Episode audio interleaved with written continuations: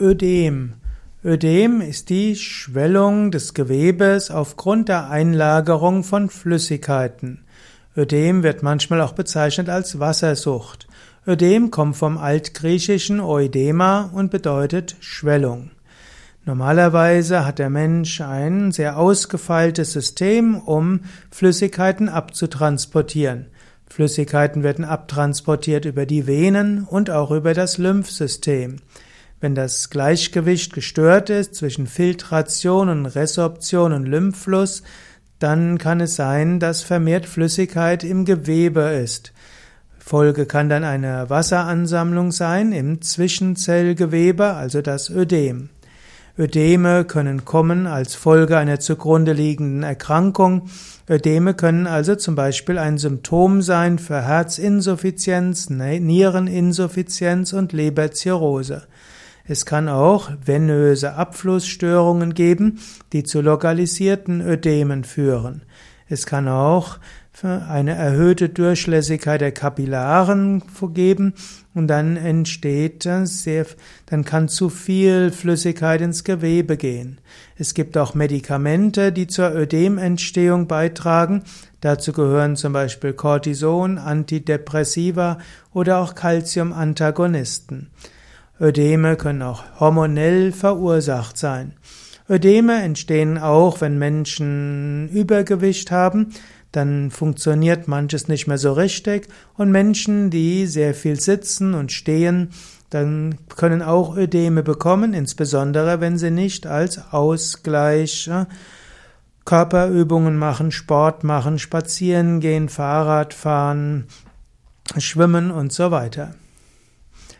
Ödeme können zum einen zu Beschwerden führen an sich, weil es weh tut. Sie können des Weiteren auch verschiedene Formen von weiteren Krankheiten verursachen oder begünstigen.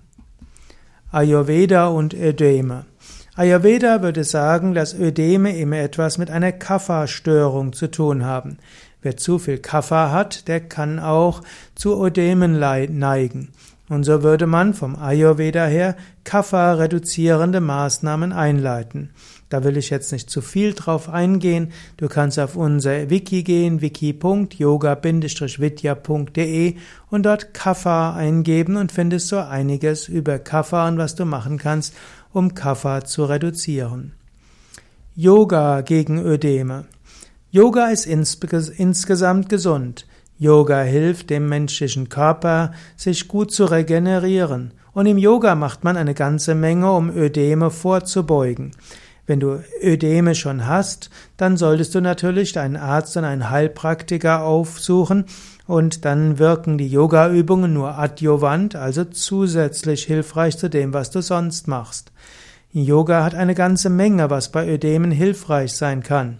Zum einen ist Yoga etwas, um die, das Körpergewebe zu dehnen. Wenn du dehnst, dann wird auch ein Druck ausgeführt auf die äh, geschwollenen Teile des Körpers und das regt auch den Lymphabfluss an und auch den Venenabfluss. Durch Yoga wird auch äh, letztlich die Muskelpumpe aktiviert, denn Yoga ist ja auch Körperübung. Im Yoga werden darüber hinaus Umkehrstellungen gemacht und auch die Umkehrstellungen helfen, dass die geschwollenen Körperteile besser entwässert werden können. Insbesondere wenn Ödeme im unteren Teil des Körpers sind, sind die Umkehrstellungen sehr gut. Auch das Pranayama hilft bei Ödeme, weil sie die Fließgeschwindigkeit des Blutes sanft äh, stimuliert und dann eben durch zum Beispiel Kapalabhati, das schnell, den Schnellatmen in Verbindung mit Luft anhalten, dazu führt, dass auch der venöse Abfluss verbessert wird. Auch Tiefenentspannung helfen, dass der Organismus sich insgesamt regenerieren kann. Darüber hinaus empfiehlt Yoga ja eine gesunde Ernährung und auch gesunde Ernährung kann dazu beitragen, dass Ödeme abgebaut werden. Man sollte, wenn man eine Neigung zu Ödeme hat, auch das Übergewicht reduzieren. Das geht zum Beispiel durch Verzicht auf Fleisch, Fisch, Milchprodukte, Verzicht auf zuckerhaltige Nahrungsmittel und Verzicht auf Fertigprodukte. Wenn du Gemüse, Salate, Obst, Hülsenfrüchte, Vollkornprodukte zu dir nimmst, dann hilft das auch schon, dass das Gewicht in sein Normalgewicht zurückkommen kann. Zusätzlich gegen Ödeme ist hilfreich äh, Körpertraining im Sinne von Ausdauertraining, also gerade wer Ödeme hat, selbst wenn er keine Lust auf Sport hat, wäre es gut, mindestens spazieren zu gehen, wandern, noch besser Fahrrad fahren, schwimmen. Gerade schwimmen hilft manchmal, ist etwas leichter als andere Körperübungen, aber auch Fahrradfahren, wandern, joggen und so weiter sind gut gegen Ödeme.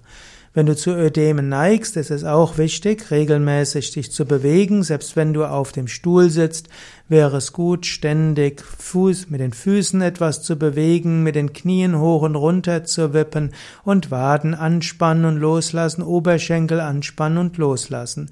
Auch die tiefe Bauchatmung hat sich bewährt bei Ödemen, denn die Zwerchfell Atmung hilft auch die Zwerchfellpumpe zu aktivieren, was den venösen Blutabfluss verbessert und das hilft auch, dass die, dass letztlich auch die Lymphflüssigkeit besser in die Venen abtransportiert werden kann. Aber wenn du Ödeme hast, solltest du in jedem Fall zu einem Arzt oder Heilpraktiker gehen, um festzustellen, ob die Ödeme vielleicht eine, ein Symptom sind für schwerere Erkrankungen, die auch angegangen werden müssen und die auch behandelt werden müssen.